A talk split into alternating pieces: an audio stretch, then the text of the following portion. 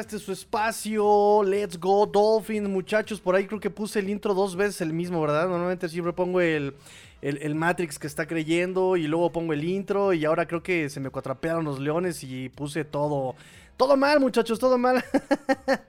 Pero bueno, me, da gusto informarles, amigos, me da gusto informarles que por lo menos en esta ocasión, por lo menos en esta ocasión, este, arrancamos el programa. Mira más que greñas traigo, muchachos. Mira más que greñas traigo, nadie me dice nada. ¿Dónde está el control de calidad? pues eh, ahorita al fin ya tenemos este, todos los links compartidos. Todo está ya en orden, muchachos. Nada, me falta publicarlo en Facebook. Y si alguien está en Facebook, pues también compártalo a Facebook, por favor, a todos los grupos que conozcan. Muchas gracias por los que se están conectando. ¿Qué diablos? Hay, hay delay, muchachos, hay delay. Este.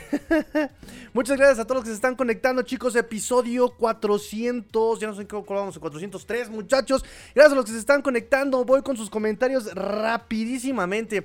Master, me dice César Cruz. SS también ahí. Siempre hago la prueba de los comentarios con el comentario de SS. Muchas, muchas gracias, amigo SS. Eh, también a todos los que nos están escuchando en podcast. También ya, ya, ya compartí, ya compartí, ya compartí. Este, ya le puse. ya le puse este, grabar al, programa para que no se nos pierda. Entonces, bueno, hoy vengo de pijama, de pijama mayamesca, bien más, obviamente, la playera grandota, que están este, vistiendo ustedes en este momento ya, pantuflas de conejo, pantuflas de chulo, muy bien muchachos. Este, por cierto, eh, avisos parroquiales muy, muy, muy importantes, amigos. Avisos parroquiales muy, muy importantes. Eh, ya, ya lo puse por allá. Vamos a hacer la rifa ya de este chulo el miércoles y nos vamos a ver el sábado 18. Sábado 18 muchachos, nos vemos sábado 18. Por favor, eh, yo creo que vamos a hacer misma dinámica que la semana, hace como dos semanas cuando nos vimos. Eh, nos vamos a ver justamente en Parque Hundido, Parque Hundido, o no, yo creo que Parque Los Venados, solo vamos a cambiar a Parque Los Venados. Nos vemos en Parque de los Venados sábado 18 de este mes para entregar premios, para entregar, porque em, un premio de un balón se, fue a Tlaquepaque. El otro balón todavía no lo puedo entregar porque está enfermito el compañero que se ganó el balón.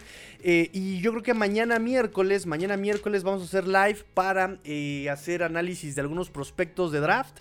Eh, escojan la posición, qué posición quieren que toquemos para el draft. Para mañana, el análisis para mañana. Y por otro lado, em, Mañana hacemos la rifa. Mañana hacemos la rifa de el chulo volador. El chulo de la maldita primavera, muchachos. El chulo de qué importa si para enamorarte pasa una hora. Pasa ligera. Sí, mi mamá. Mi mamá era fan de Yuri. O sea, se nota, ¿no? Se nota, ¿verdad? Este. ok, muchachos. Este. Mm, entonces, bueno, así quedamos. Sábado 18 nos vemos con anticipación porque las últimas veces era rifa viernes y luego ya sábado ni podían, ni sabían, ni nada. Entonces, miren, vamos a hacerlo de esta forma. Mm, eh, aviso de una vez, aviso de una vez. Eh, nos vamos a ver el sábado 18 para entregar premios. Sábado 18 entregamos premios. Y nos vemos, Parque Los Venados, eh, por ahí de las 11 de la mañana. Aquí alrededor del Parque Los Venados hay, eh, hay tienditas, hay tortitas, hay tamales, hay, hay, de todo lo que quieran desayunar y a lo mejor no está tan caro como en Parque Hundido, ¿no? Este, entonces nos vemos sábado 18 de marzo para entregar premios. Mañana es la rifa del chulo de la maldita primavera. Uno porque por ahí incluso ya me pagaron algunos boletitos para, para la rifa, la segunda rifa de marzo, lo cual les agradezco en verdad muchísimo, muchachos, en verdad agradezco muchísimo. Le quiero mandar también un afectuoso cariño, eh, cariñoso saludo a todos los que han estado participando en la rifa, de verdad, muchísimas gracias a todos los que han estado participando en la rifa. Este, también a este Iván Akid, que ha apoyado muchísimo con este tema, ¿eh? Ha apoyado muchísimo Iván Nakit. Muchísimas gracias, Nakit. Muchas, muchas gracias. Este. ¿Cómo son, eh? ¿Cómo son? A ver, espérenme, porque ando todo, este... Aquí está. Un, un cómo son para Michelle Martínez. ¿Cómo son, eh? ahorita, platicamos el chiste local. Entonces, ahí está el aviso parroquial, muchachos. Aparten en su agenda el Tigrillo Tour Chilango 2023. Se empieza, o continúa más bien, el sábado 18 de marzo para entregar premios de rifa. Y este, pues conocernos todavía. Porque este, el tema de las rifas era justamente que nos conociéramos, muchachos. No era otro. Eh, nada más que, bueno, no se había podido entregar este premios. Pero ya, nos vamos a ver el sabadaba 18 de marzo. Otra dinámica que tengo para ustedes el día de hoy, muchachos. Yo no tengo ni idea de quién es Mike Pouncey.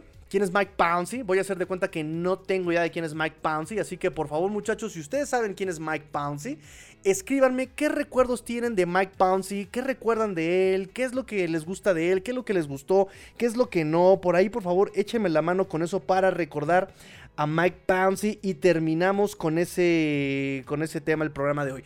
Pero por favor, si saben quién es Mike Pouncey, por favor escríbanme, escríbanme eh, esta parte, qué les recuerda, qué recuerdo les deja, para ustedes qué significa Mike Pouncey, porque pues tenemos noticia, noticia de él.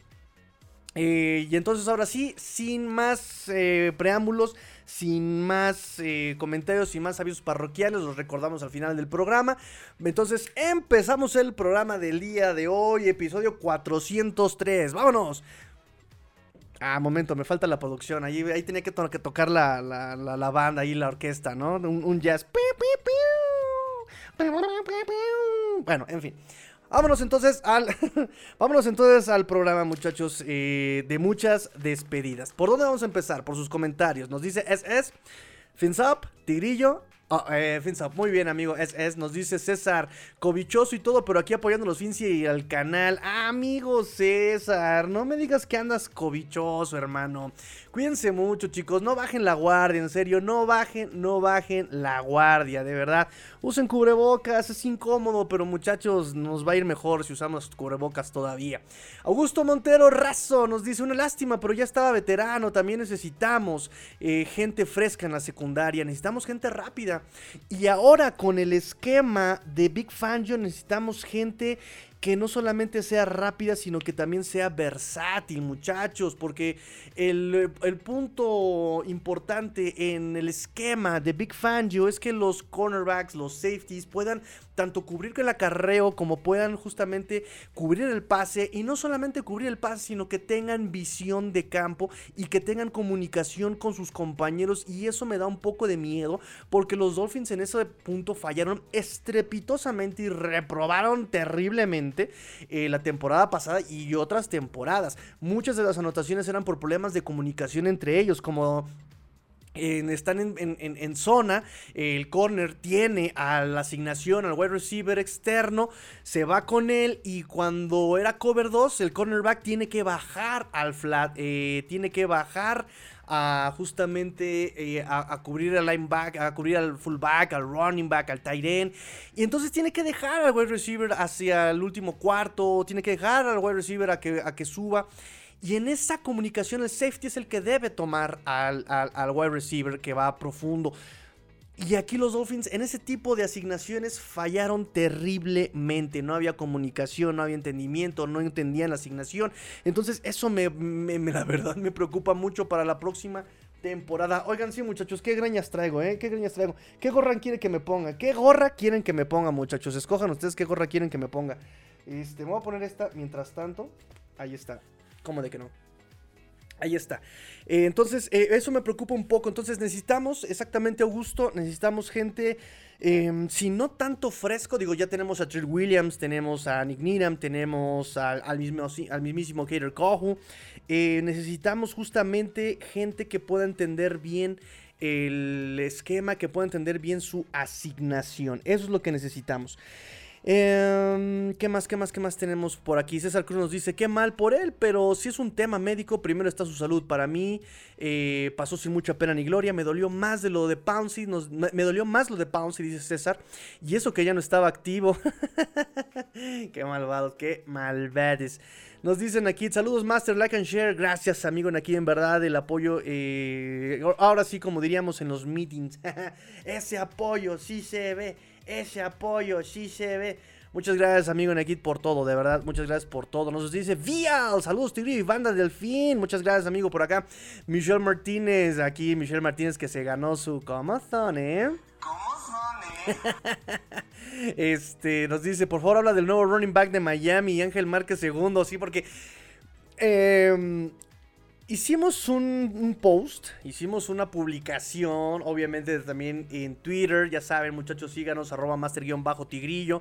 Eh, entonces ahí hicimos una publicación sobre una, de las notas que tengo para ustedes el día de hoy, eh, donde andan andaban diciendo de todo, que si Tua, que si Lamar Jackson de Baltimore, que si Morg Sánchez, que si...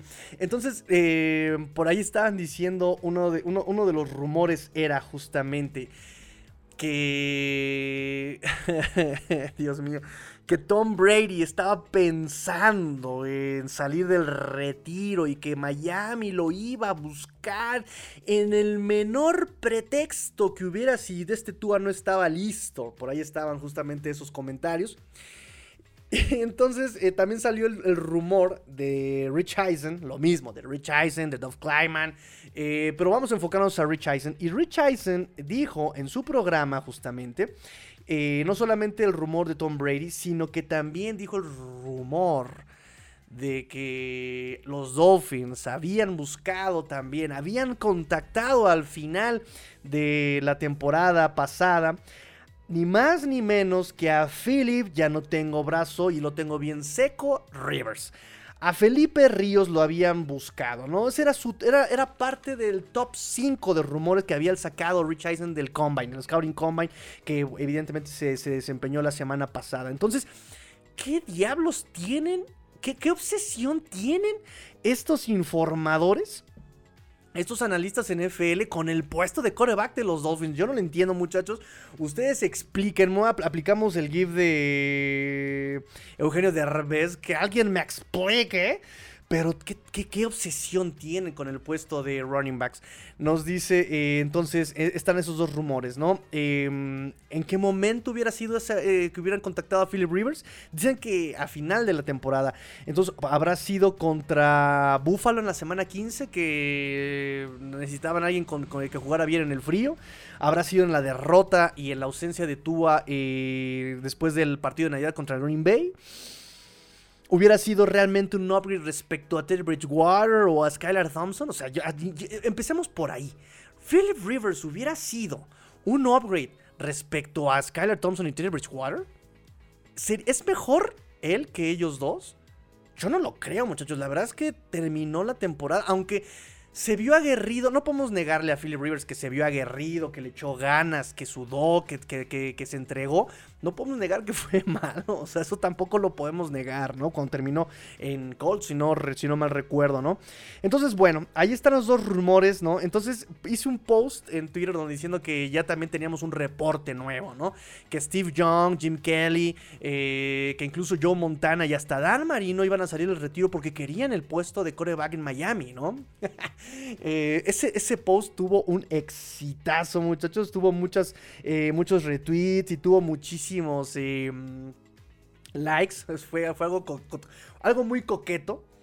Pero fíjense que es interesante porque después de este Michel Martínez dijo que ya teníamos otras fuentes y habían dicho que los Dolphins habían contratado a un running back latino, un running back mexicano, que era justamente Ángel Márquez. Y, a partir de ahí todo el mundo le siguió el juego a Michel Martínez porque empezaron a preguntar si era Ángel Márquez hijo o era mi señor padre Ángel Márquez padre, que en general él sería el hijo, yo sería el nieto, más bien estaban preguntando por mi abuelo.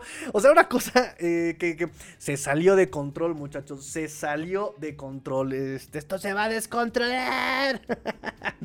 y sí, se descontroló. En fin, muchachos, entonces tenemos estos rumores. ¿Qué piensan ustedes de estos rumores, chiquitines? ¿Qué piensan de estos rumores, amigues míes?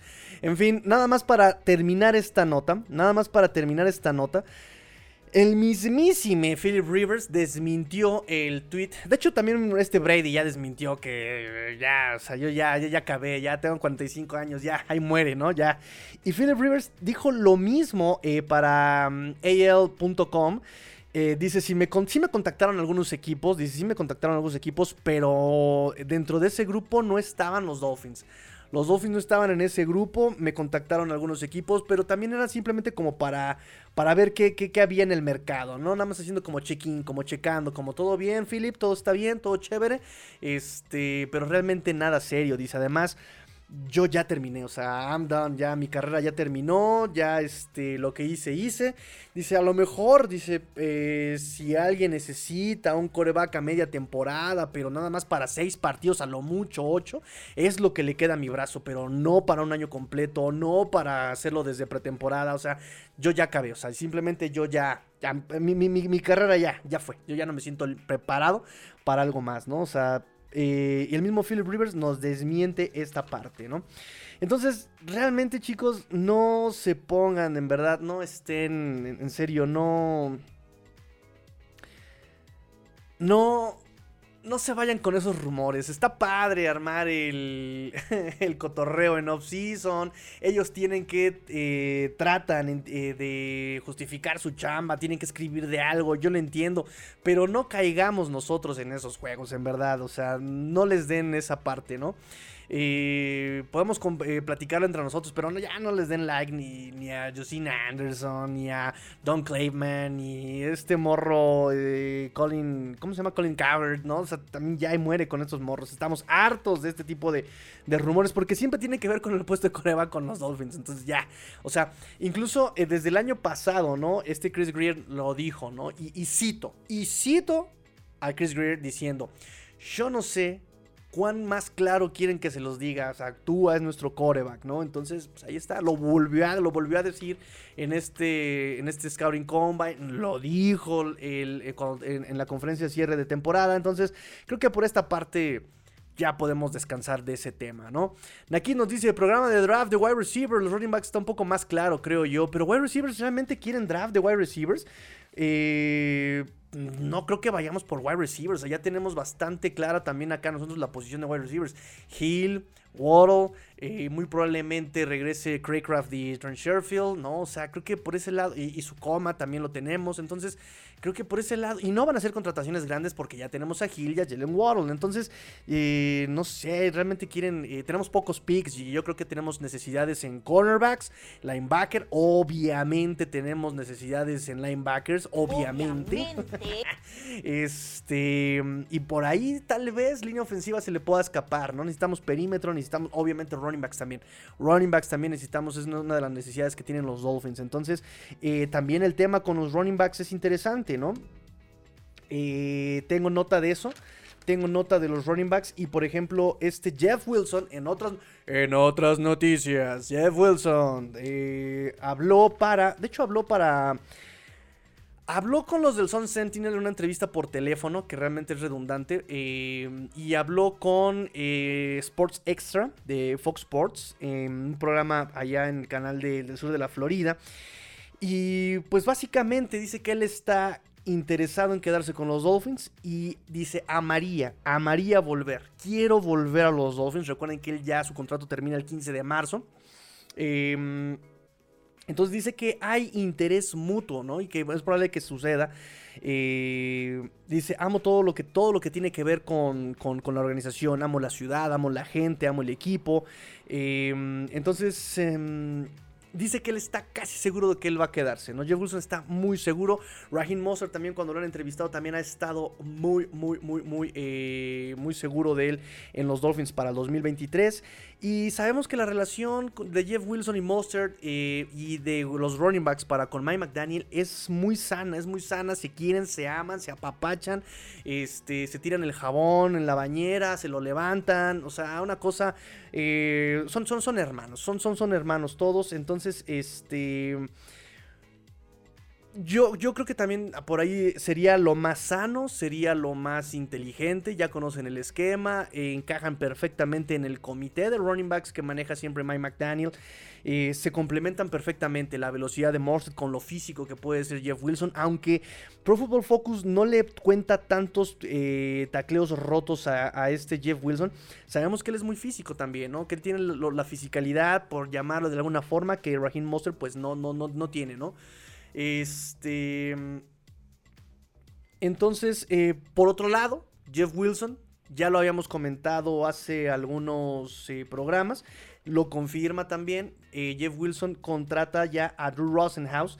Sabemos que Drew Rosenhaus es como el representante, yo creo que de un, en este momento, como de un cuarto del roster de los Dolphins.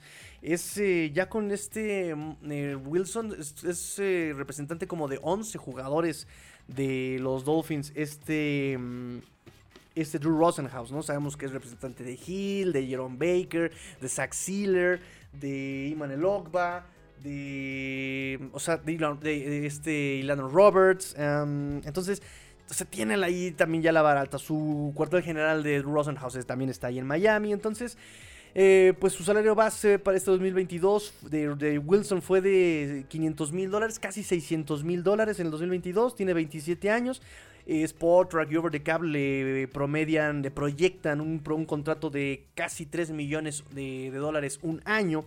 Entonces es muy probable que, que podamos ver a Jeff Wilson nuevamente con los Dolphins, muchachos. Recuerden que él llegó en un trade eh, con San Francisco eh, por una quinta ronda, ¿no? Entendiendo también este Chris Greer la necesidad de running backs. Ese es un punto muy importante que, por ejemplo, nuestro amigo Ulises, pues de repente reclama mucho y con toda razón, ¿eh?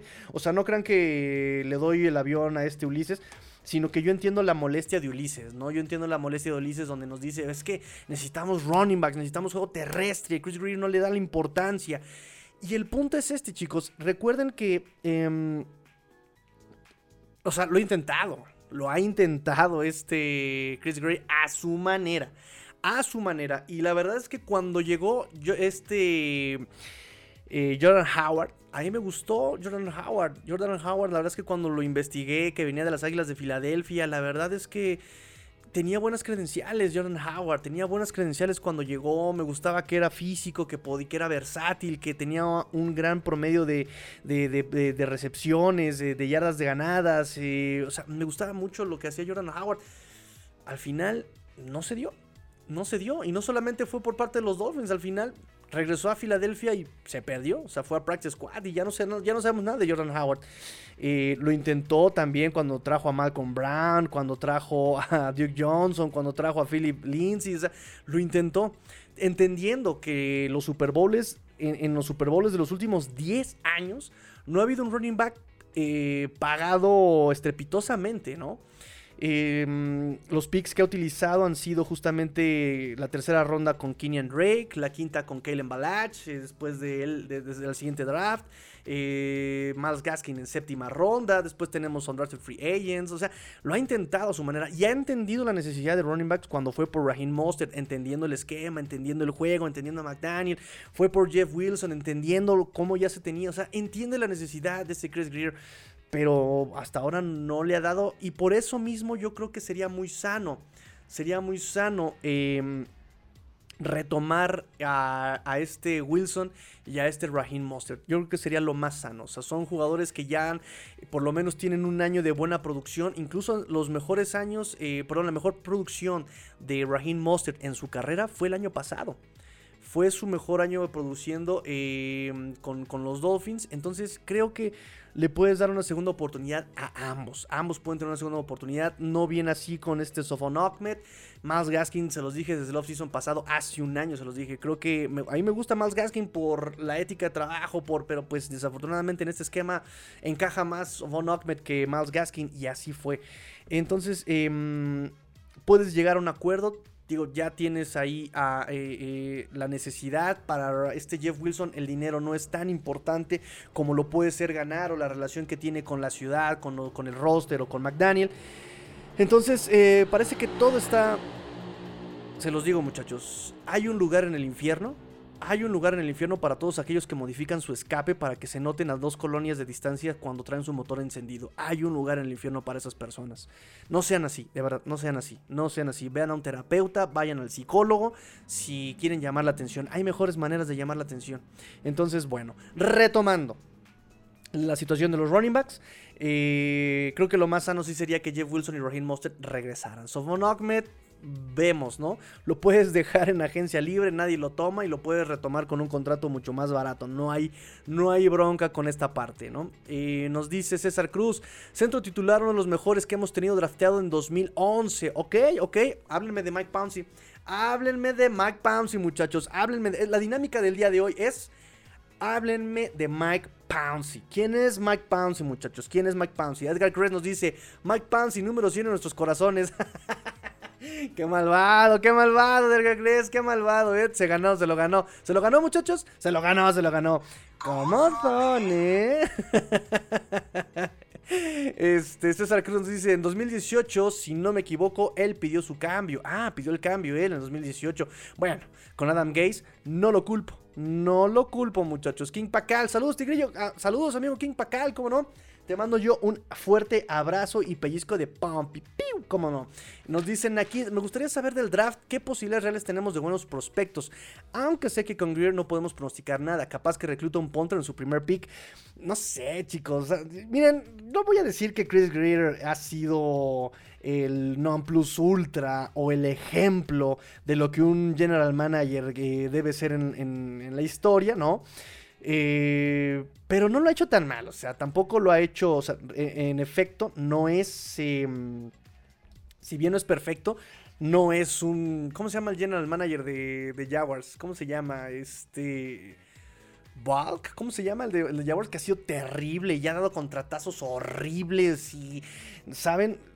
Chris Greer por lo menos cuando tiene las riendas él solo ha tratado de sanear las finanzas, ha tratado de entender las necesidades del equipo, ha tenido sus aciertos en los drafts, ¿no? Ha tenido el, acierto de eh, Jalen Waddle, Jalen Phillips, Javon Holland, Brandon Jones, eh, Christian Wilkins, el mismo Tua podemos meterlo. Ha tenido sus despilfarros y sus descabellas que yo, por ejemplo, eh, se los dije en esos años. Un draft lo podemos calificar cinco años después, cuatro años después. Y ahorita en este momento, si, si, si yo bien defendía a Chris Greer en ese momento con hay que tener paciencia, hay que tener paciencia para con este Austin Jackson y para con Oik Binogany, pues en este momento sí me, sí me duele, sí me pesa, ¿no? Ya podemos, aquí yo ya puedo, ya puedo regular, ya puedo eh, tomar otra, otra dirección y decir ay, cómo me está doliendo Austin Jackson y ay, cómo me está doliendo ahora sí Noik Binogen. Y ahora sí pueden decir, te lo dije, Tigrillo, te lo dije, ¿no? Y recordado mucho, por ejemplo, a este Gonzo, Gonzo, Gonzo, Gonzo de las Islas Canarias, a quien también le mando un gran abrazo. Siempre también te tengo en mis, pensamientos, amigo Gonzo. Pero tú lo dijiste desde un principio, ¿no? Una primera ronda es porque va a aportar desde el primer día. Y Justin Jackson ya lleva cuatro años y no ha aportado nada más que lesiones y fallos y que lo cambien de posición. Y no tenemos respuesta con Austin Jackson. No hay Binogany un caso rarísimo que prometo, les jurito, me les garantizo, voy a estudiar este off-season porque los coaches no confían en él. No sé por qué, no confían en él. Él tiene buenos números eh, cuando ha jugado este 2022, tuvo buenos números, tuvo la intercepción salvadora en ese partido contra Pittsburgh. Y aún así no le dan chance. O sea, prefieren meter a jugadores con poca, nula experiencia en defensiva, que han jugado en equipos especiales como Keon Cross, como Justin Battle. Metieron a los draft free agent, eh, o sea, a final de cuentas, novato, que a, a Kohu, que meter a Noek Binogen. Y cuando jugó no lo hizo mal. ¿no? Entonces, y obviamente le faltan detalles, pero hermanos, ¿cómo quieren que agarre experiencia si no lo meten a jugar? Y aquí sí recuerdo mucho lo que dice este Fer Contreras, ¿no? O sea, ¿cómo agarras juego? ¿Cómo agarras experiencia? Jugando. No es lo mismo que tú, que tú practiques contra compañeros que no te van a pegar, que están jugando a media, a medio gas, a que ya te enfrentes a realmente eh, jugadores que tienen hambre del otro lado del campo, ¿no? Entonces sí me parece que es algo muy extraño de, entender aquí con este Noah Benogany. ¿Por qué no le tienen esa fe? ¿Por qué no le tienen...? Es, complicado, es complicado este tema de Noah Benogany. Entonces, eh, sí, Chris Greer ha tenido sus, o sea, ha, tenido sus no aciertos, sus fallos, pero también ha tenido aciertos y han sido muy buenos aciertos también, ¿no? Entonces, eh, eso se los, se los comento nada más con este, con este Chris Greer. Sí, sí ha tratado de entender esas necesidades de los Dolphins, ¿no? Nos dice César Cruz. Ay, se me fue el comentario. Acá estás. Yo quiero que me hagas el trade por la gorra militar, pero no cooperas. De hecho, vamos a ver cómo van a estar las gorras este año, ¿eh? Y ya se vienen las del draft, ¿eh? Recuerden que es New Era, la pueden comprar en tienda NFL, la pueden comprar en la misma tienda de eh, New Era, de, en su localidad, ¿no? Aquí, pues en México. Em, y pues también New Era aquí en México tiene sus tiendas ahí en algunas plazas, ¿no? Las pueden encontrar. Esta, gorra yo me la encontré en, en, una plaza ahí en Guadalajara, ¿eh? Ahí me la encontré. Eh, King Pacal nos dice, para el siguiente, agárrense de las manos. de las manos tranquilos, muchachos, tranquilos. Dice, la obsesión de los comentaristas es culpa de Tua. Iván aquí nos dice, la verdad está lleno de chismes locos. Mañana estará noticia que Dan Marino y Larry Sonka salen de retiro y están en pláticas para integrarse al equipo. No lo dudo, muchachos, no lo dudo. O sea, de verdad que ahorita ya va a empezar la locura con los dimes, diretes, los chismes. No lo dudo, muchachos, no lo dudo. Nos dice Rubén González Ibarra, buenas noches, ya sé que no es hotel, pero voy llegando. ¿Cómo son, eh? Esto no es hotel, ¿eh? Esto no es hotel. A las 10 pongo la tranca, muchachos. A las 10 pongo la tranca. Nos dice, no, bienvenido, amigo Rubén. Bienvenido, amigo Rubén. Échenme sus comentarios sobre Mike Pouncey. Hoy estamos hablando sobre Mike Papa Pouncey. César Cruz dice, llegando y, y, llegando y dando like, porfa. Sí, por favor, muchachos, denle like. No saben cómo me, me da alegría que este proyecto vaya creciendo más y más y más. Y que no season cuando se supone que las cosas bajan de nivel eh, seguimos creciendo, ¿eh? Seguimos creciendo y me da mucho, mucho gusto. Y de verdad, muchachos, esto es gracias eh, a su apoyo. Siempre se los digo, no me canso de decirles que esto es simple y sencillamente gracias a su apoyo, al que estén ustedes aquí todo el tiempo, todas las noches conmigo, desvelándose conmigo, todo el tiempo estando eh, compartiendo, comentando, interactuando, todo esto muchachos van sumando, va sumando, va sumando, va sumando. Y la verdad es que en ViraIQ He estado revisando las calificaciones de algunos lives y somos los mejores calificados, muchachos. O sea, la verdad es que eso está, eso es muy padre, es muy padre su interacción, es muy padre que, que a pesar de que son lives bastante largos, eh, tiene vistas y tiene interacciones y de verdad, muchas, muchas gracias. De hecho, ha llegado el momento ha llegado el momento de que les comparta justamente eh, nuestro link con redes sociales para que vayan, se unan, se sumen, este, y pues estemos en contacto todos. Tenemos Telegram, eh, Discord, aunque no sé usarlos, pero pues ahí estoy haciendo el intento de aprender. Este, Instagram, tenemos eh, evidentemente Facebook. Entonces, em, pues suscríbanse, úsenlas. Si ven que me estoy durmiendo en algunas redes sociales, adelante, pueden regañarme y decirme, ¿no? Está Edgar Gress que me, que me jala las orejas con el Dynasty, ¿no? Como tigrillo, ¡ay! Se, te olvidó el draft, ¡ay! ¿No? Y pues adelante, chicos, yo estoy en millones de cosas y este proyecto va a crecer sí y solo si ustedes se involucran. Si ustedes se involucran, este proyecto va a llegar a todos, a todos lados, muchachos. Y pues, mm, ya, y, siempre se los he dicho, y esto quiero dejarlo bien claro. Eh, si yo un día me voy a Miami a trabajar, no me voy solo, muchachos. Me voy con ustedes, me los llevo a todos. Y si no pueden venir conmigo, les mando cosas desde allá. Claro que sí, ¿eh? O sea, este proyecto no soy yo, somos todos. Somos todos muchachos y la verdad es que siempre los llevo en mi corazón. Hoy justamente me acordaba yo de también Jerry, Jerry, Jerry, Jerry, que, que también me estuvo apoyando desde el inicio y pues le mando un abrazo a donde quiera que esté. Los llevo a todos en mi corazón, chicos. De verdad, de verdad, de verdad. Por eso espero verlos también el marzo 18. Marzo 18, Parque Los Venados. Eh, nos echamos una nievecita. Aquí hay nieves, aquí hay nieves. Aquí hay helados muy sabrosos. Nos echamos un refresco, nos echamos una tortita, lo que quieran. Marzo 18, chicos, apártenlo en su agenda. Vamos a entregar el premio de la rifa de mañana. Y ya tengo boletos para la siguiente rifa, chicos. Por si quieren, 50 pesitos la rifa para otro chulo. Otro chulo se va a rifar. Mañana se rifa uno de estos. Y yo creo que en una semanita más se rifa otro de estos chicos, porque creo que les gustó más este. Entonces voy a estar rifando los chulos eh, primero. Nos dice Kim Pacal, necesita línea ofensiva en los Dolphins. Mm, mm, mm, Al respecto, amigo Kim Pacal, déjame decirte y comentarte que Chris Greer fue claro y dijo que pues, le va a dar chance a Liam Meikenberg, al mismo Austin Jackson, que le gusta mucho, mucho Austin Jackson, pero que sí necesita mantenerse sano simplemente. Entonces no nos hagamos muchas esperanzas sobre línea ofensiva. Eh, tal vez traigan a veteranos. Yo creo que en agencia libre les había platicado. Fíjense que Orlando Brown eh, de Kansas va a pisar agencia libre. No lo etiquetaron. Hoy fue el día límite para etiquetar a los jugadores con etiqueta de jugador franquicia o etiqueta de transición. Y no fue etiquetado Orlando Brown. Eh, tampoco fue etiquetado Caleb McGarry. Eh, right tackle de Atlanta. Los dos son opciones, son opciones, muchachos. Son opciones Orlando Brown, es opción también eh, Caleb McGarry. Em, pero los estudiamos si quieren mañanita. Mañanita estudiamos esta parte. Nos dice Michelle, los Dolphins se entrevistaron principalmente con running backs y linebackers. Un guiño de lo que seleccionarán. Esto es lo que te iba yo a comentar. Eso es lo que iba yo a comentar mañana. Eh, estuvieron también, ¿sabes qué? También estuvieron entrevistando Titans entrevistaron tight ends, entrevistaron running backs y entrevistaron linebackers. Entonces, eh, muy probablemente encaja en las necesidades, aunque los Dolphins son medio trucutrus. Recuerden lo que le aplicaron a Minka Fitzpatrick, recuerden lo que le aplicaron también al mismo Tua. No, hombre, tú eres eh, nuestro más. No, hombre, tú eh, te vamos este, a, a seleccionar. Pasa Minka Fitzpatrick y tú quién eres. ¿No? Pasa tú ahí, ah, sí, el muchachito samoano, ¿no? O sea, no los pelaron a sus primeras rondas. Entonces, eh, a los eh, jugadores que sí les interesan, luego ni los pelan. Esa es la estrategia de los Dolphins. Ya también lo tenemos bien, bien medido a estos, a, este general manager, ¿no? Pero sí, sí, sí, sí noté que justamente estaban atacando necesidades. Linebackers, running backs y tight ends.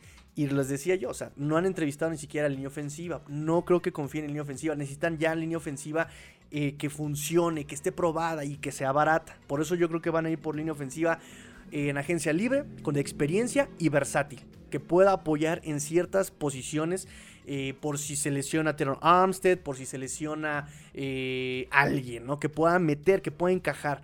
Me gustaba mucho el de Tennessee, Nate, Nate, Nate, Nate, Nate, Nate, pero este right guard que también va a tocar agencia libre. Pero lo, volvemos a lo mismo, él es específico de una sola posición, específico de una posición y además de la posición donde ya tienes sólido a este Robert Hunt, ¿no? O sea, si lo vas a contratar es porque vas a mover a Robert Hunt como right tackle. Y, y no creo que los Dolphins estén dispuestos a eso. O sea, están casadísimos, no los culpo, con Robert Hunt como, como right guard.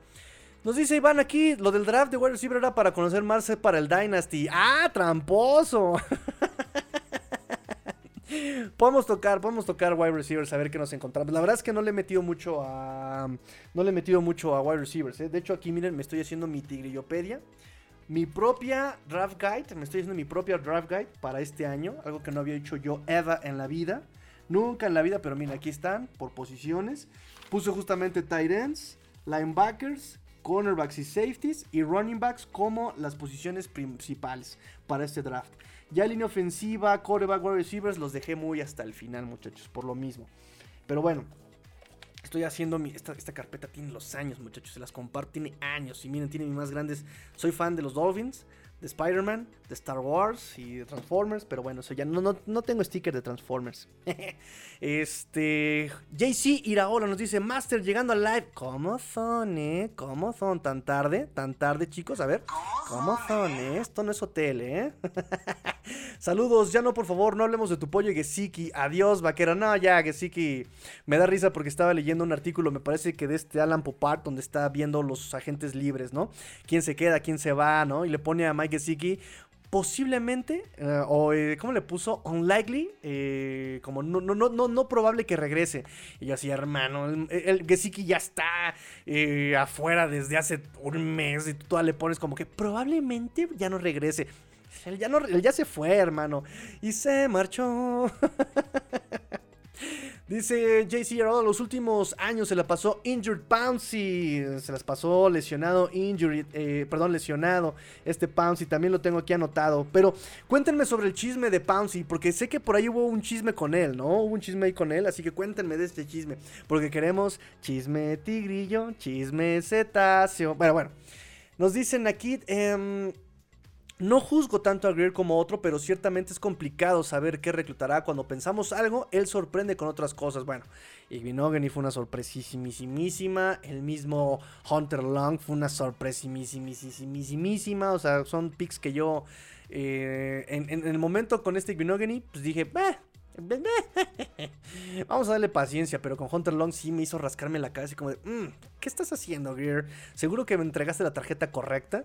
Leon Jergy, buenas noches, Tigrillo. Buenas noches, amigo Leon Jergy. Nos dice Rubén González Ibarra, Pouncy, muy buen centro. Desgraciadamente, estuvo involucrado en el caso de bullying junto a Richie Incognito. Él también estuvo en el, chisme de Incognito. No inventes. ¿Quién me pasó un, este, artículo sobre eso? Fuiste tú, ¿verdad, este, César? Tú me mandaste el, artículo sobre el caso de, del, del bullying, ¿no? Que por cierto no he podido leer, si me lo puedes volver a mandar te lo agradeceré muchísimo porque no lo he podido ni leer. Nos dice Dante Benítez, buenas noches Tigrillo, ¿de qué me perdí en este live? ¿Qué descartas de, qué destacas del Combine? Pues acabamos de platicar que lo, que lo destacado es el punto en que entrevistaron los Dolphins a linebackers, running backs y Titans. O sea que por ahí puede ser la parte importante o, el punto de focus para los Dolphins este, este, este draft. ¿eh? Así que ojo con eso hablando de chisme cetáceo, chicos, ya les hablé sobre los rumores de Rich Eisen y Dove Kleiman, ¿no? Ya hubo chisme cetáceo que ya Rivers eh, descartó, Tom Brady también lo, desmintió. Vamos con Outkick, este portal de noticias de este Salguero. Eh, no soy fan de Salguero tampoco. Eh, pero fíjense cómo él ya desde el día de ayer, desde el día de ayer, cuando Josina Anderson dijo que no, hombre, los Dolphins iban a ir por otro coreback, donde el mismo Rich Eisen dijo que no, los Dolphins no confían en Tua, donde Don Clayman también dijo lo mismo, donde todos estuvieron diciendo lo mismo, el mismo Salguero que fue un Tua hater, Llega y nos dice en su artículo, los Dolphins no piensan ir por otro coreback número uno. Van a ir por coreback 2, pero no van a ir por coreback 1. Ya confían en Tua. Y él nos dice desde ayer, ayer eh, lunes 6 de marzo, eh, que fuentes le dijeron a él y fuentes dentro de la organización de los Dolphins eh, que le aclararon que sí están viendo opciones, pero no para deshacerse de Tua. y cito, fundamentalmente not true, o sea, no es cierto, no verdadero, ¿no? Fundamentalmente son las palabras que utilizan las fuentes de, de, este salguero. Dice, sí están scouteando corebacks, sí están valorando también a Tua, por supuesto, pero tienen la intención de agregar un coreback veterano como backup para Tua eh, para el 2023. Tienen que tomar decisiones financieras respecto a Tua. No tanto su funcionamiento, no tanto de salud, no tanto, sino más bien financieras con respecto a Tua, ¿no? Entonces, eh, pues es una versión más. Y que lo diga Salguero, pues me parece muy, muy interesante, muchachos. Y no solamente eso, no solamente eso, chicos, porque el día de hoy, eh, una vez que Lamar Jackson, una vez que Lamar Jackson de Baltimore eh, fue etiquetado como jugador franquicia por los Ravens, lo cual me dio muchísima risa. Dije, ay, hermano, ¿qué esperabas? Lamar, ¿qué esperabas? Obviamente te iban a etiquetar, hermano. Pero aquí lo que le puso un poco de salecita y pimienta al movimiento que más me hizo botarme de la risa fue que le pusieron etiqueta eh, no exclusivo, ¿no? Jugador franquicia no exclusivo. ¿Esto qué significa? Em, significa que Lamar Jackson eh, puede hacer eh, bueno, puede hablar con otros equipos y buscar eh, que alguien más lo tome, ¿sí? Si alguien dice, va, yo quiero a Lamar Jackson, ¿no? Te ofrezco, ¡pum!, tanto. Los Ravens pueden igualar esa oferta y decir, ah, caray, yo puedo igualar esa oferta. Y si te la igualo, de todas maneras te quedas conmigo. Te pago lo que te ofrecía nosotros el otro equipo, pero te quedas conmigo. Si los Ravens dicen, no, la verdad es que sí te van a dar un buen, yo no estoy dispuesto a pagarlo. Si eso, si, si, los, si los Ravens dicen que se vaya, entonces los Ravens de todas maneras van a tener dos primeras rondas, eh, rondas del equipo que se lleve a Lamar Jackson. O sea, los Ravens la aplicaron sabrosa, ¿no? O sea, la aplicaron chula a Lamar Jackson. Así como de, ah, ¿crees que alguien te va a pagar lo que quieres? Adelante busca en el mercado, busca a ver quién te lo paga, busca, vete, anda, anda y ve, te está esperando, anda y ve. Y díganme quién dijo yo. ¿Quién dijo yo? Por ahora tenemos reportes de que nadie ha dicho, nadie ha levantado la mano. Incluso se decía que Atlanta era el que iba hacia luego, luego, yo me ofrezco, yo te pago lo que quieras ni Atlanta dijo no. De hecho salió el reporte eh, que, los equipos como Dolphins, eh, Commanders, Panteras y Atlanta no estaban persiguiendo a los Dolphins, ¿no? Entonces muchos decían, ah, es que los Dolphins no le ofrecen el contrato, perdón, la opción de quinto año a Tua, ni el contrato multianual que, eh, al que ya es legible Tua, porque están esperando a ver qué resultados tienen con Lamar Jackson. Bueno, el problema es que Dolphins en este momento no tiene eh, primera ronda del 2023, por lo tanto queda excluido de la negociación porque si Ravens no quiere pagar, no quiere igualar la oferta, tendría que quedarse con dos primeras rondas del equipo que se lleve Lamar Jackson. Dolphins no tiene esa primera ronda 2023. Entonces, si Dolphins quiere algo, tendría que esperar a que no haya negociaciones todavía o que Lamar no firme nada hasta después del draft. Una vez que termine el draft del 2023, entonces Dolphins tiene su primera ronda 2024 y 2025 que puede ofrecer a Ravens eh, en el trato. Entonces todo el mundo está diciendo justamente eso, ¿no? Como de, wow, no, es que eh, Lamar se va a esperar y él quiere jugar en Miami. Es más, me decepcionó muchísimo un artículo de, Joe Shat en el Palm Beach. En el Palm Beach, eh, ¿cómo se llama ese periódico? Palm Beach, Palm Beach, Palm Beach. ¿Cómo se llama ese periódico de Palm Beach? Bueno, hizo un, em, un artículo donde es que los Dolphins tendrían que ir por Lamar Jackson. O sea, sí, Lamar Jackson también se lesiona mucho, pero junto con Jalen Waddle y con Tariq Hill, oh, sería una ofensiva imparable y los hace automáticamente contendientes a la final de conferencia. Hermano, ¿tú estás ciego? Perdón, muchachos, perdón. Aquí sí voy a meter mi cucharota y voy a decir, me la sé, me la sé pero es que, ¿qué, qué, temporadas has visto de Lamar Jackson? O sea, es completamente falso que va a hacer lucir a Jalen Waddle y a Tariq Hill. Es falso. No me digan que los wide receivers que ha tenido Lamar han sido malos. No. Han sido buenos. Rashawn Bateman es bueno. Pero no lo han explotado. Vamos a suponer también, vamos a poner, no todo es culpa de Lamar Jackson. Ha sido su esquema que ha sido un esquema de read options, de RPOs. Ok. ¿Por qué ha brillado tanto Mark Andrews? Lamar Jackson ha jugado contra nosotros en el 2021 y ha jugado contra nosotros en 2022. Aquí hemos hecho el estudio de Lamar Jackson. Y Lamar Jackson en cada partido que, eh, hemos eh, estudiado su juego, la conclusión es, precipítalo, presiónalo tantito y Lamar va a agarrar la pelota y se va a echar a correr. No sabe hacer otra cosa, no quiere hacer otra cosa.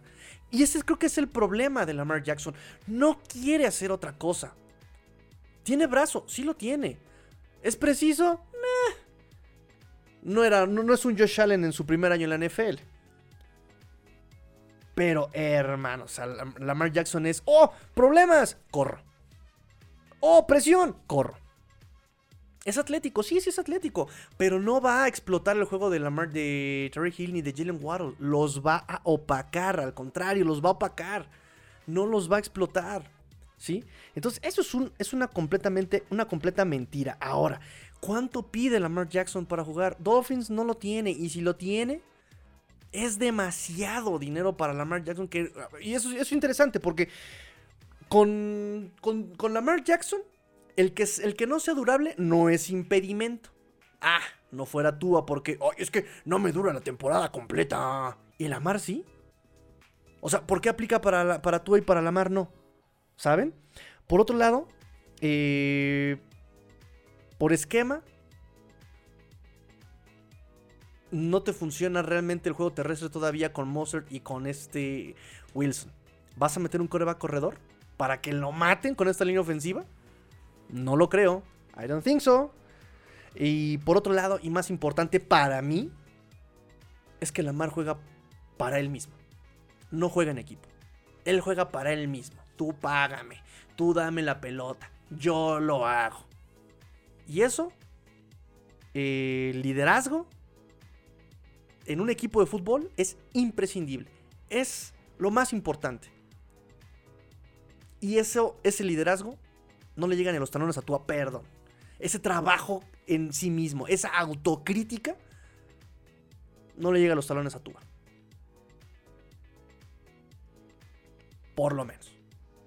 Entonces, bueno, me da risa porque todo el mundo diciendo que todo, es más, JJ eh, Watt diciendo en su Twitter, o sea, ¿cómo? Porque fue, curiosísimo, porque todo el mundo se va a poner a Lamar Jackson. Tres horitos después, nadie lo quiere. Tres horitos después nadie lo quiere. Entonces me da risa porque eh, este JJ Watt diciendo en su Twitter, ¿cómo? El MVP, este jugador súper atlético, ¿y nadie lo quiere? ¿De qué me perdí? Exactamente. ¿De qué te perdiste, hijo? ¿A quién estás viendo? ¿A quién estás analizando? ¿No? Es más, ni Atlanta, que estaba empeñando el estadio por llevarse a Deshaun Watson, ni él ni, ni Atlanta quiso a, Lamar Jackson.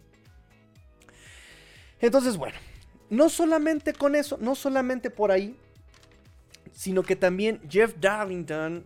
Ay, me encanta cómo pronunció este. Este, este apellido me gusta, sí, sí me gusta pronunciarlo. Jeff Darlington, Jeff Darlington nos dice, en una publicación hoy en su Twitter, nos dice que fuentes le volvieron a decir a él que los Dolphins en efecto no están buscando reemplazo y que no van por Lamar Jackson.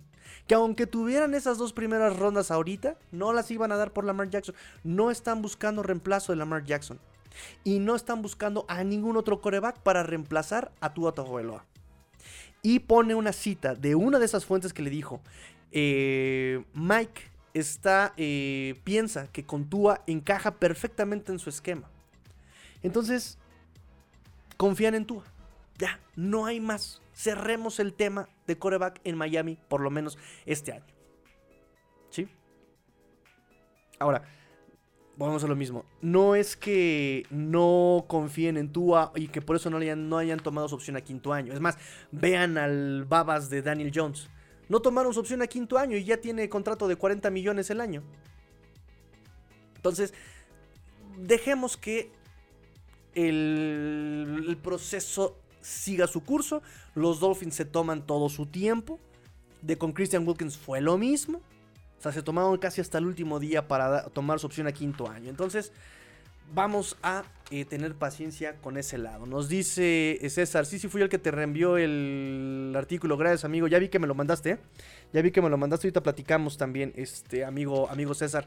Edgar Cruz nos dice, ¿el Tyren crees que sea reemplazado en la agencia libre o en draft? Y como quien te gusta, a mí me gusta Schultz. A mí me gusta, de hecho los, apunté, pero ya no, ya no me dio tiempo de comentarles. Me gusta así de agencia libre. Fíjense bien, al que tengo así bien claro que me gusta bastante para los Dolphins, Josh Oliver, de los Ravens. Él me gusta bastante eh, para los Dolphins. Puede bloquear, eh, puede... Em, tiene manos, o sea, también las usó y en Fantasy lo vimos todos cuando se Mark Andrews. Eh, fue confiable en ese sentido. Es buen bloqueador. No es manco. Me gusta bastante. No va a ser tan caro como Jordan Schultz. Me gusta el de Houston, pero ya es veterano. Jordan, Jordan Akins. Me gustó cuando lo estudié para cuando jugamos contra Houston la temporada pasada. Me gustó, dije, ah, caray, este muchacho lo tenía muy por debajo del radar. Me gusta mucho Jordan Akins, ya veterano también, ¿no? Y también fue el que estuvo respondiendo mucho tiempo a David Mills. Me gusta el de Las Vegas, este Foster Moro, que también lo había por ahí dicho este Adrián López Monsalvo. Em, también ya tiene relación con Frank Smith, o sea, también estuvo ahí. Em, y me gusta Henry Hertz, pero no creo que Hertz lo vayan a dejar ir este, Cincinnati. Yo creo que por ahí le van a extender o algo, digo, no sé, pero Henry Hertz también me gusta bastante. Pero yo siento que dependerá mucho de draft y dependerá mucho de las opciones que haya en agencia libre. No van a ir por un Tyrant caro, no creo que vayan por un Tyrant caro. Yo creo que van a ir por un Tyrant versátil. Y en ese sentido, esta generación de Tyrants en el draft son muy buenos. Es de, ah, de hecho, ¿quién fue? Eh, fue. ¿Quién fue? ¿Quién fue? ¿Quién fue? Este. Brooks. ¿Fue Brooks o fue.? No sé, fue de estos analistas de, de draft de NFL que digo que esta es la mejor generación que ha visto en mucho tiempo de Tyrants. Entonces los Dolphins pueden tomar a alguien en, el draft. Tengo apuntados un par. No creo que Washington llegue con los Dolphins, sinceramente. Y luego con lo que vimos de él en el draft. En el Scouting Combine. No creo que, llegue este Daniel Washington. Pero me gusta mucho. Se entrevistaron con Sam Lapora eh, de Iowa. También habló sobre McDaniel y la entrevista que tuvieron y cómo gufearon ahí los dos. Y, eh, tengo a Tucker Craft, Dalton Kincaid de Utah, David Salon de Clemson y nada más. Son los que tengo para, para, para, para Miami, pero me falta hacerles bien su scouting. Pero son los que tengo para Miami más o menos eh, estos Tyrants. Entonces, Tyrants versátiles, Tyrants que puedan eh, bloquear, que puedan recibir. Un tipo más eh, Durham Smite. Pero también les voy a decir una cosa. Ah, creo que se van a inclinar un poco más al lado bloqueador, ¿no? Recordemos que aunque Mike no jugó mucho y Durham Smite jugó más, ambos tuvieron casi el mismo número de targets. Casi no les pasaron la pelota, ni a Durham Smite ni a Mike. Seguramente porque también estaban explotando la velocidad de Terry Hill, la misma necedad de Mike McDaniel tratando de comerse el campo a lo vertical. Eh, creo que pueden aprovechar mucho más un Tyren. Creo que pueden aprovechar mucho más el lado receptor de, de Ale Kingle. Creo que pueden aprovechar muchísimo esa parte del backfield, ¿no? De los back receivers. pero bueno, vamos, eso, eso ya dependerá de Mike McDaniel. Por ese lado, creo que pueden encontrar algo en el draft. Y si van a la agencia libre, va a ser alguien barato, de bajo perfil, como Josh Oliver, como Aikens de Houston. Eh, y no tan espectacular o tan caro como Jordan Schultz. Que a mí me gusta Jordan Schultz, o sea, no lo voy a negar. Me gusta mucho Jordan Schultz, pero sí creo que va a ser muy caro para lo que tienen ahorita los Dolphins, ¿no? Y digo, también teniendo bajo contrato a eh, Durham Smite y a Hunter Long, que son los bloqueadores. Creo que sí, no, no, no tienen tanta eh, ansiedad de tener un Tyrant así súper caro. Yo creo, yo creo, pero me puedo, me puedo equivocar. Eh, nos dice eh, Rubén González Ibarra, el Son Sentinel. No, no, no, no. Este Joe Chat escribe para otro. Es el Palm Beach Post. Ay, inútil. Pues así se llama el Palm Beach Post. Qué tarado soy. Sí, ese es el que les decía. Ahí escribe este Joe Chat. Y la verdad es que me decepcionó muchísimo su artículo. Eh, Palm Beach Post, confirmado. El Palm Beach Post. Sí, me, dejó me, dejó muy decepcionado. Es de los que de repente leo así como lectura ligera, donde saca sus datos de repente, su análisis. Pero sí me decepcionó mucho pensar así como de, bueno, eh, porque, porque puso esta frase. Bueno, sí, la mar tampoco es durable, pero... ¿Y por qué no dices eso de tú, hermano? En fin, ya, no voy a pelear. Nos dice Dante Benítez, como lo pregunté en el grupo, ¿a qué equipo le conviene tener a Lamar Jackson? Hasta donde yo sé, a ninguno.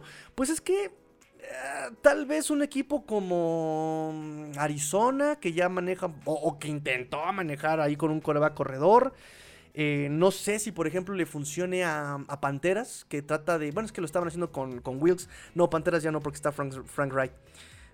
Pero con Wilkes hubiera funcionado mucho un Lamar Jackson ahí. Este. Un San Francisco tal. No, San Francisco sí. Podría ser un San Francisco. No, San Francisco no.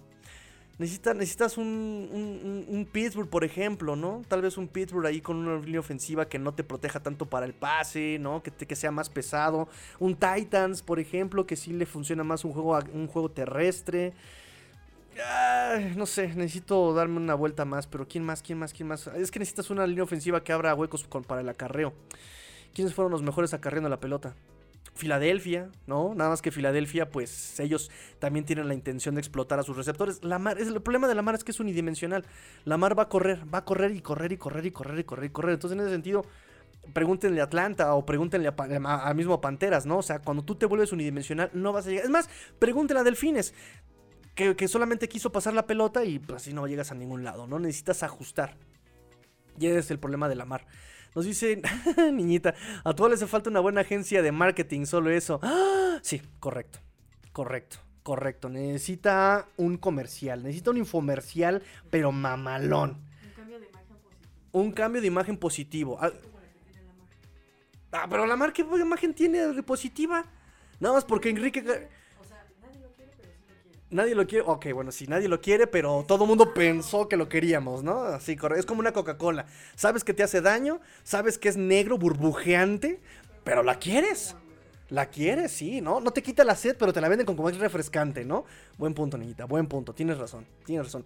Desde ahora, desde, desde, desde este momento vamos a dejar de llamarle a tú a Túa. Le vamos a llamar el Samoan Assassin. Assassin. Suena, suena como asesina, no, no, no. Este, le vamos a llamar el Tortúa Ninja. ¿Qué hubo? Nuestro Tortúa Ninja, claro que sí. Bueno, lo de- está bien. Voy a estudiarlo mejor, pero. Pero, pero, pero. Es más, Michelle Martínez le, reconfiguró su logo de su fundación, le quedó bien chido y nadie lo peló. Necesitamos gente de calidad como Michelle Martínez y que, y- y- y que nos apoyen. Ok, bueno, estamos ahí. Ulises Ramírez dice: Buenas noches, ¿cuándo, ¿cuánto va a ganar Tua este año? Ay, se me fue cuánto va a ganar Tua este año. También lo, lo he apuntado como 5 mil veces y nunca me acuerdo la cifra. Sé cuánto va a ganar de etiqueta de jugador franquicia, sé cuánto va a ganar de este. Si le reestructuran el contrato. Pero ¿cuánto va a ganar este año, este 2023? No me acuerdo. Déjame te confirmo la información en este momento, amigo Ulises. Este, pero también supongo que es como por ahí de 20 millones, mira. 9 millones. 9 millones va a ganar este año Tua. O sea, tampoco está tan mal. 9 millones este año. Si tomas opción de quinto año serían 23 millones. Si lo etiquetan van a ser 40 millones. Y su contrato debe valer también 40 millones. Si le pagaron 40 millones a este Daniel Jones y casi 40 millones a Derek Carr. Oye, pero yo no entiendo lo de Daniel Jones. Cuat- ¿Cuatro años y 40 millones el año? Están enfermos en Nueva York. O sea, consiguieron el clon de Eli Manning y le van a pagar como al teto de Eli Manning. Qué horror, qué horror en Nueva York, qué horror en Nueva York. Yo no lo puedo negar. A Watson dice, ya Tiger a dormir que mañana el Atlas debuta con la Conca Champions.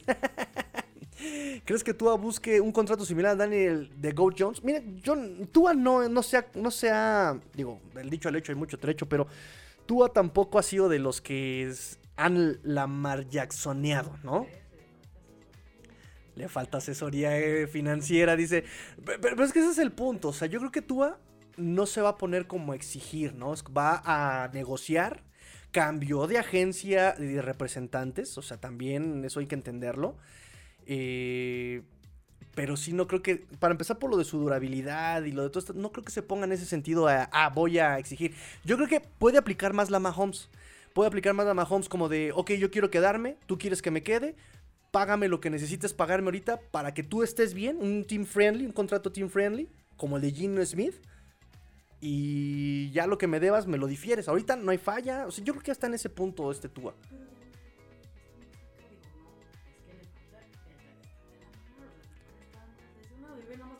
La mar está mal lo, lo que quiere pedir la mar. Lo que quiere pedir la mar. Sí, sí, sí. Tua, si estás viendo, te paso la tarjeta de la niñita, representante deportiva. Ya mucho rollo, ya di que lo amas y que tú le das hasta las llaves de tu casa. ¿A quién? ¿A Tua? Nah, a Fitzpatrick tal vez. Lo que me pida por esas pampis tan redondas. Ok, muchachos, pues ya vamos a terminar. Yo ya están, ya están aburridones, ya están cansados. Este, oigan, pero siguen conectados. Muchas gracias por estar conectados con después de todas mis tarugadas que estoy diciendo.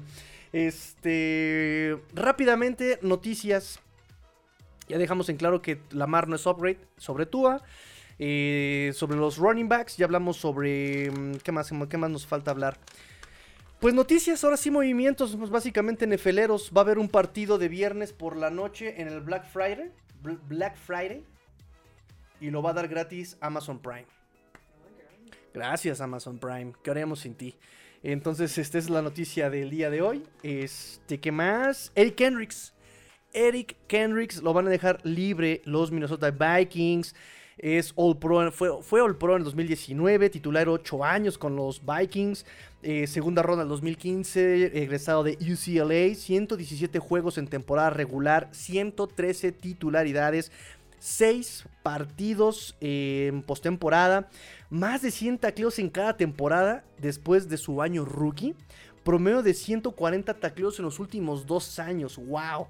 Eh, cuando lo cortan, libera 9.5 millones de dólares en su salary cap. Los, Minnesota Vikings. 7 años con Mike Zimmer. Un año con Ed Donatel. Y pues Brian Flores dice: Ya no más.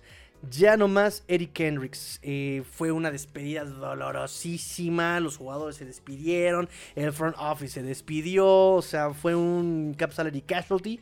Y pues eh, muchos dicen, no, sí, que vaya Eric Hendricks a los Dolphins. Ya saben que suel- sueltan un jugador importante y todo el mundo pide a ese jugador para los Dolphins, ¿no? O sea, que no se pierda la bonita eh, tradición. Pero yo les digo, muchachos, que Eric Hendricks brilló en un sistema 43 y en un 34 con Ed Donatel no la, hizo, no la armó tan bien, se sintió incómodo, se sintió bajo su producción. Eh, y justamente por lo mismo también lo sueltan, porque este Brian Flores, pues sabemos que él, de buena fuente y de primera mano, que él utiliza también un sistema 34 y es el mismo que utiliza Fangio. Fangio utiliza el 34 derivándolo al 61. no va, no va, no va, no va a, encajar muy bien Kendricks con nosotros. Por ese lado, descartadísimo. Mejor nos ahorramos los pesitos y, compramos a Bobby Wagner. Ese sí, lo que me cueste también, muchachos. Le doy las llaves de mi, las llaves de mi casa, las de mi bocho. Este, le dejo que bese a Chulo. Yo no lo voy a besar, por supuesto. ¿Qué más, qué más, qué más, qué más? Dice Rubén González. El único cansado es el Pat a Watson. Sí, ya, ya, ya, ya. Mucho Dolphin para Watson. no, pero Watson es un entusiasta del deporte. Mm, dice que es patriota, pero realmente es un entusiasta del, deporte. No sé, ¿qué más, qué más, qué más? Lo de Kendricks. Em, ah, pues sí, oigan la noticia del día de hoy. Byron Jones cortado, cortado Byron Jones. La era de Byron Jones terminó. Él también y se marchó. Ah, jugador de 30 años. Los Dolphins informaron este martes 7 de marzo que Byron Jones va a ser cortado el 15 de marzo para que él pueda tomar la agencia libre desde el comienzo, desde el principio de la agencia libre. Va a ser cortado el 15 de marzo con designación de post primero de junio. Va a ser cortado con designación de post primero de junio. Eh, para que los Dolphins puedan ahorrar 13.6 millones de dólares. Pero cuidado muchachos, como va a ser cortado con designación del post primero de junio, esa lana eh, libre se va a ver reflejada hasta después del primero de junio. Es decir, todavía necesitamos hacer más movimientos para poder eh, pasar el 15 de marzo la agencia en números verdes.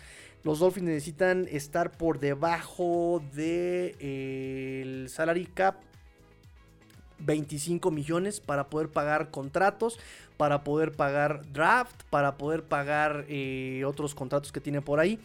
Eh, así que vamos a ver todavía más movimientos. Va a ser complicado que alguien quiera a Byron Jones después de lo que publicó, ¿no? Donde dice que sigue estando muy traqueteado, sigue estando muy lastimado, que apenas puede correr, que apenas puede brincar. Eh, entonces, bueno, eh, le deseamos las mejores de las suertes. Ah, es, un es un tema muy...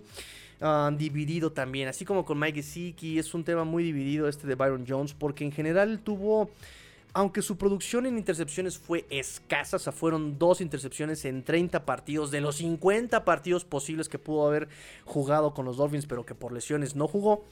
Em, tuvo buenas métricas contra el pase, ¿no? O sea, pocas yardas permitidas, el promedio también bajó, su coreback rating en contra eh, era bajo, pero también otra cosa es cierta, que aunque eh, con Dallas era bajo, con Dolphins en su primer año se mantuvo bajo, iba en descenso esa, esas métricas, ¿no? O año con año sí se iba viendo cómo se iba desgastando este Byron Jones. Entonces, pues es una pena. Simplemente eh, tuvo buenas métricas, fue bajando, ya tiene 30 años, está súper golpeado, súper lesionado, no fue un jugador durable.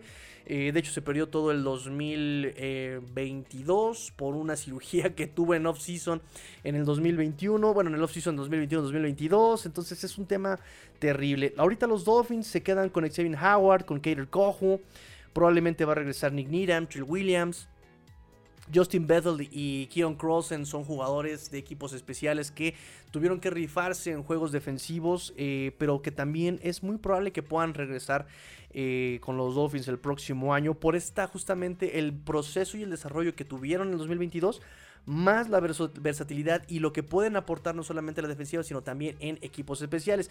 Eso no significa que no busquen más cornerbacks. Probablemente los Dolphins vayan por cornerbacks. Lo dijo Chris Greer, necesitamos de mm, traer más opciones y profundidad a la posición de defensive backs del perímetro.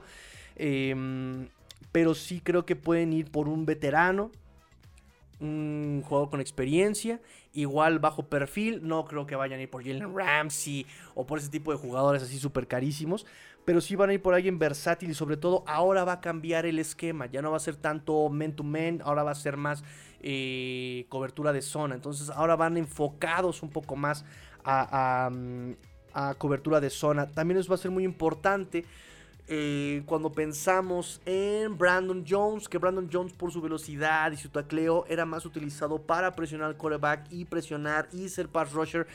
Y pues ahora necesitamos que despierte su lado como em, para proteger el pass.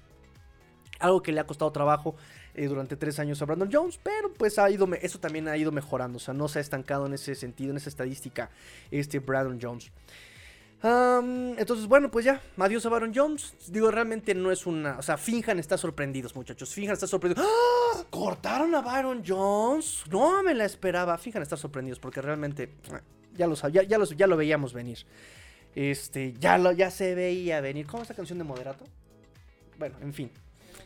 Ya lo veía venir exactamente esa parte. Necesitamos ese GIF también este de, de Moderato.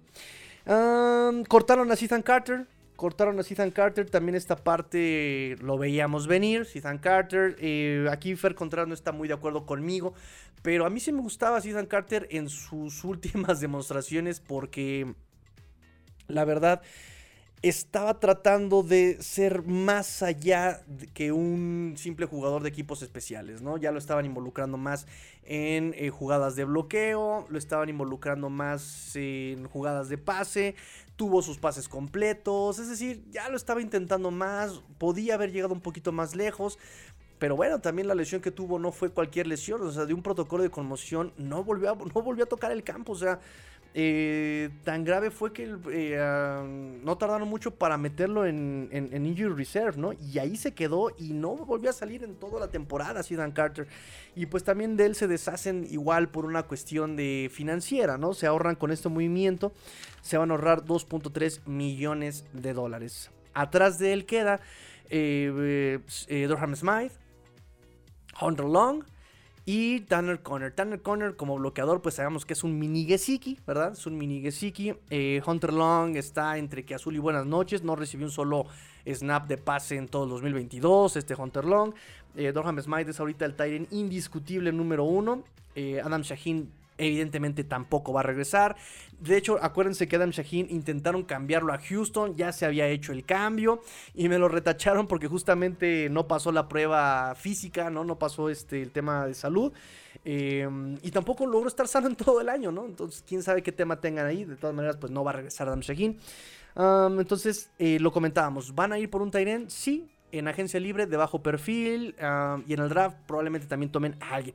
A McDaniel le encantan los tight ends, necesita alguien como, como George Kittle, físico, versátil, que pueda correr rutas.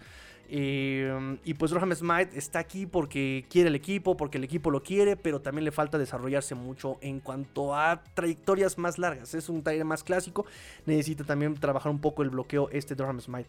Mm, Elijah Campbell le extendieron el tender a Elijah Campbell. No sabemos todavía qué tipo de tender le extendieron. Puede ser primera ronda, segunda ronda. Eh, puede ser el right of first refusal tender. Eh, que si es este último tipo de tender, le tendría que pagar 2.6 millones de dólares a Elijah Campbell en este 2023. Si es que lo firma también. 27 años, jugó con los Jets, con los Browns, obviamente con los Dolphins. Eh, también estuvo en la AAF, en la XFL, en la XFL. 16 partidos con Miami en el 2022, más que eran equipos especiales, pero pues les gusta mucho su velocidad, su tacleo, le gustan de este, de este equipo de Laia Campbell y por eso lo apartan, ¿no? Porque también con este tipo de tender recuerden que otro equipo puede ofrecer algo. Miami puede igualarlo y quedárselo, ¿no? Tipo como lo que platicamos con Lamar Jackson. O pueden extender el right of first refusal y ese pagarle. Y ahorita en este momento, Elijah Campbell no puede eh, negociar con ningún otro equipo por este tender. Ah, ¿qué más? ¿Qué más tenemos para ustedes, muchachos? Eh, Derrick Henry. Ah, mira, aquí está Len Jerry. Dice: eh, ¿Qué opinas de Derrick Henry? Dices: Espera el live. Espera, el live era para hablar de Baron Jones y hasta ahorita hablaste de él. Sí. y si te das cuenta, hablé como tres minutos de Baron Jones. Perdón, pensé que me iba a tardar más en Baron Jones, pero ahora sí, la verdad es que era muy, muy obvio lo que iba a pasar. Y hemos hablado de Baron Jones muchos programas también, ¿no? O sea, ya realmente es como muy muy repetitivo. Creo que sí pensé mal el título y creo que fue más clickbait que otra cosa. Sí, creo que fue más clickbait que otra cosa. Bueno, Derrick Henry. Michael Silver nos dice que Tennessee busca comprador, vendedor, busca con quién hacer cambalache, con quién cambiar tazos y a Derrick Henry. ¿no? Entonces quiere cambiar a Derrick Henry, es los Tennessee Titans. No va a ser, no, no, no ha sido la primera baja con cambio de administración. Ya tenemos nuevo general manager en Tennessee. Es este Rand Carthon, no sé si lo pronuncie bien. Eh, ya se deshizo de Taylor, Taylor, ¿cómo se llama este lineal? ¿Cómo se llama su nombre? Taylor. Bueno, se, se deshizo de Taylor, de Robert Woods, de Bob Dupree. y pues ahora busca quien compre o quien cambie a Derrick Henry, este dos veces líder en acarreos para, para la NFL, tres veces Pro Bowl. En el 2022 sale con 1500 yardas este Derrick Henry.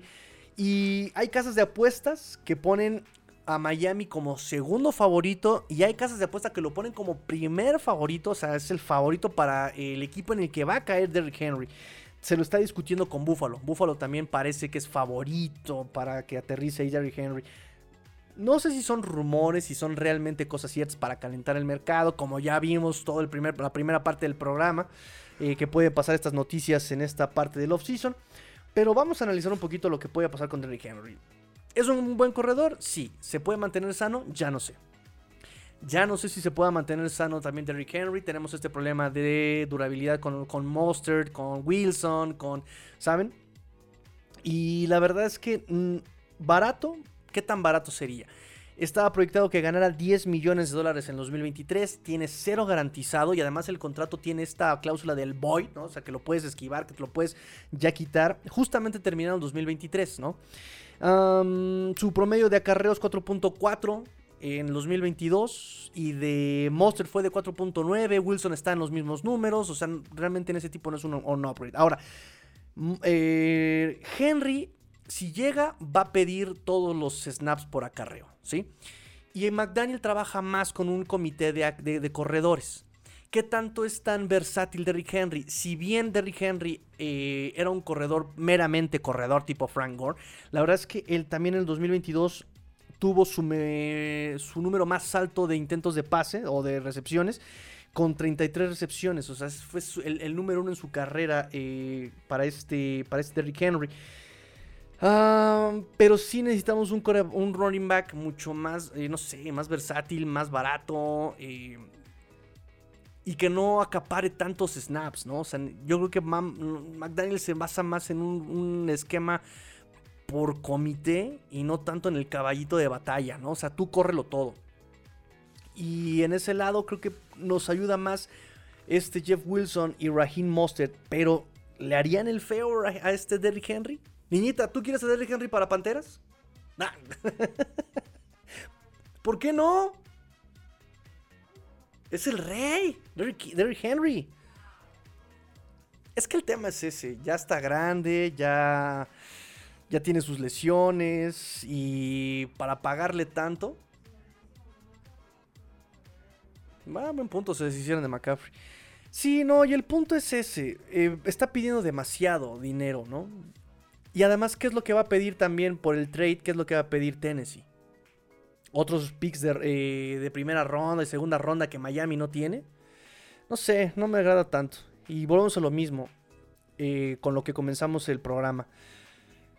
Los running backs que han ganado supertazones, solamente uno o dos han ganado más de 2 millones de dólares. Greer lo sabe. Y no se trata de no tener running backs buenos, se trata de tener running backs buenos, baratos. Lo ha intentado este Chris Greer, no ha atinado. Ese es el punto, no le ha atinado. Ahora, ¿qué te puede pedir este Mustard y Wilson? Lo dijimos. 2 millones, 3 millones al año te pueden pedir Mustard y Wilson. Mucho más accesible que 10.5 millones. Por algo que te puede funcionar igual de bien, o sea, no sé. Digo, Mustard es. Eh, perdón, Henry sí es un monstruito, pero no sé si el esquema le puede ayudar. No sé si la dinámica de juego le puede ayudar. Y por ese precio, no sé. No sé, muchachos. No sé. Creo que ya son todas las noticias que tengo. Ya hasta ronco me quedé.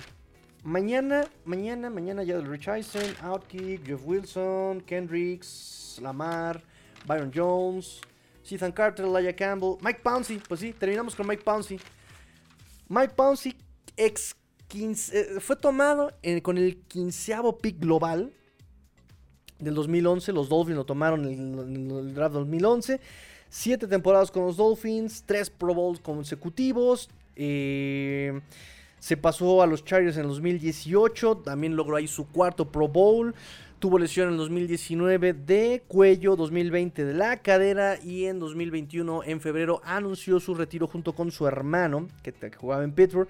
114 juegos como titular de 114 juegos posibles, o sea, 93 de esos juegos fueron con los Dolphins y pues pidió firmar un día de contrato para retirarse como Miami Dolphins. Esto se va a llevar a cabo el día jueves y muchos lo consideran aquí como el mejor centro que ha tenido en los últimos años este eh, equipo de los Miami Dolphins. Y pues listo, él ya no había jugado desde el 2019, ya había anunciado su retiro en febrero de 2021 y pues listo. Le van a ceder que en el 2023, en marzo de 2023, se retire como un Miami Dolphin, el buen Mike Pouncey. Eric Isamo Aguilar Matsuo, Vince Up. No nos alcanza para Henry, la gerencia no muestra interés por un running back, el esquema no le encuadra, linebacker. Linebacker es lo que urge. Pues mira, no es que la gerencia no muestre interés por un running back. Y nada más para terminar este tema. Y lo he platicado con ustedes muchachos, pero justamente Greer le tira a ganar supertazones con running backs talentosos que no pidan tanto dinero. Vamos a, digo, si no lo, no lo vieron en Twitter y no está en el grupo de WhatsApp, lo puse hoy. Lo puse justamente hoy. El promedio de de dinero que ganan al año los jugadores que han ganado supertazones como running backs. Denme un segundito. No, no, no, no es mensaje destacado. Denme un segundito. Pero el que más gana de esa lista es Leonard Fournette con 2 millones el año. O sea, no es, eh, no, es, mucho. Ya eso le tira a este Chris Greer. O sea, se ha dado cuenta que no necesitan running backs caros. Ojo, caros. Para ganar eh, un supertazón. El cap hit de... ¿Quién fue el mejor running back para ustedes en el supertazón? De este Isaiah Pacheco fue de 700 mil dólares. 700 mil dólares, no llega al millón. Salario base para Cam Makers en el 2021, 1 millón, 1.1. Leonard Fournette, 2020, 2 millones. Eh, Chiefs, Damien Williams, en el 2019, 1 millón. Salario base de Sonny Michel en Patriots 2018, 400 mil dólares. 2017, Eagles, Legard Blount, 900 mil dólares. O sea, ¿se dan cuenta? Patriots, Legard Blount, 2016, 700 mil dólares.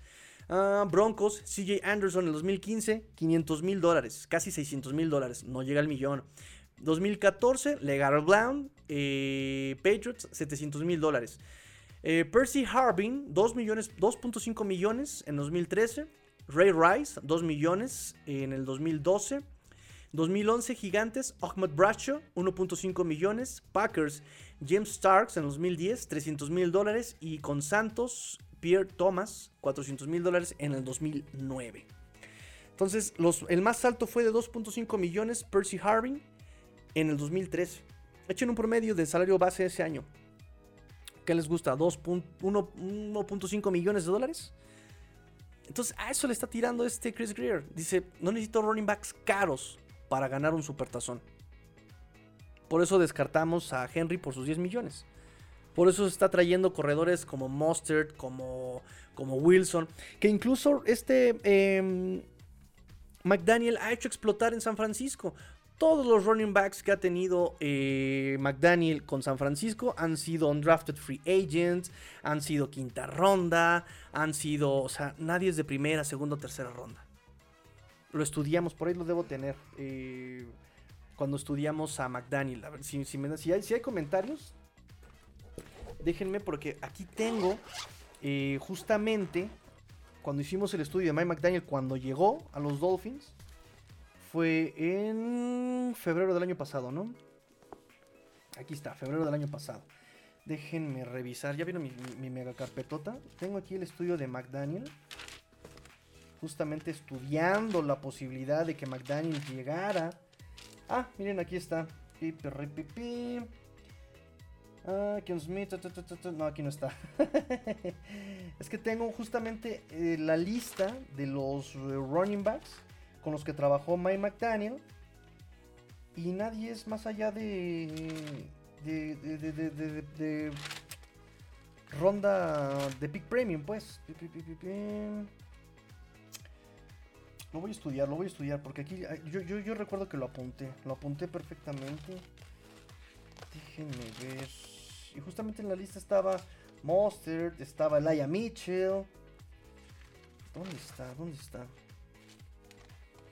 Bueno, lo voy, a, lo voy a investigar para ya no quitarles más tiempo, chicos. Pero este, yo lo tenía apuntado. Ya hace poco lo volví a ver. No sé qué estaba buscando que lo volví a ver. Dije, ah, mira, aquí está. bueno, no les quito más tiempo, chavos. Pero hice todo esto que este ya es enero. Es acá. Debe ser aquí en febrero. Debe ser aquí en febrero. Pi, pi, pi. Bert Favre. no sé, es el, el, staff de cocheo. Con este Imbri. Pi, pi. Por aquí debe estar. Ya estoy cerca, ya estoy cerca, ya estoy cerca. Puedo olerlo, puedo olerlo, muchachos. Aquí está la presentación de Mike McDaniel. Fíjense, Ryan Smith, Carlitos Hyde, Matt Breida, Raheem Monster, Jeff Wilson, Elijah Mitchell. On that free agent fue Breida. Sexta ronda, Elijah Mitchell. O sea, realmente no son, no son running backs premium, ¿saben? Entonces, Chris Greer, le invento todo lo que tengo aquí, miren. son como tres años de, de, de anotas aquí, de apuntes. Entonces, realmente Chris Greer lo sabe, McDaniel lo sabe. Están viendo la estadística de salarios de los running backs en los supertazones. Y dicen, no, necesitamos un running back caro. Entonces, no, es que no le den importancia a la posición de running back. Simplemente es que lo están viendo con el enfoque financiero, ¿no? Y práctico. O sea, ¿quiénes han ganado un supertazón? Son running backs baratos. ¿Ha explotado a McDaniel corebacks baratos? Seguimos con eso, ¿no? Por eso es muy probable que regrese Wilson, Mostert, en una de esas Sofon y que busquen un running back eh, en segunda ronda, tercera, no, en tercera ronda, en segunda ronda seguramente será linebacker y en tercera ronda será running back o tight end. Así las cosas, muchachos. Listo chicos, terminamos, terminamos, terminamos el programa del día de hoy. Mañana ya terminamos con los avisos parroquiales. Mañana, eh, necesito esa vitola haciendo mañana, mañana. Mañana hacemos la rifa del chulo de la maldita primavera. ¿Qué importa si para ganarme otro chulo? La rifa. Necesitamos eh, mañana hacer el, sorteo. Mañana hacemos sorteo de chulo. Mañana hacemos eh, análisis de prospectos de draft y agencia libre. Si quieren nos pasamos con Titans en agencia libre y en draft. Si me da tiempo hacemos eh, linebackers. Y hacemos el sorteo de la rifa. Nos vemos sábado 18 de marzo, apúntenlo, nos vemos sábado 18 de marzo y ya están comprando boletos para la próxima rifa. 50 pesitos muchachos, 50 pesitos, barato como la carne de gato, el boletito. Eh, y nada muchachos, eh, suscríbanse, denle like, gracias a los que se están conectando a medianoche, gracias a los que aguantaron hasta medianoche. Mañana espero vernos más temprano, por favor. Mi, cabeza y mi cerebro lo piden. Pórtense mal, cuídense bien, sean el cambio que quieren ver en el mundo. Esto fue Let's Go Dolphins, episodio 403. Adiós, Baron Jones, que la fuerza te acompañe. Fins up. Y grillo fuera.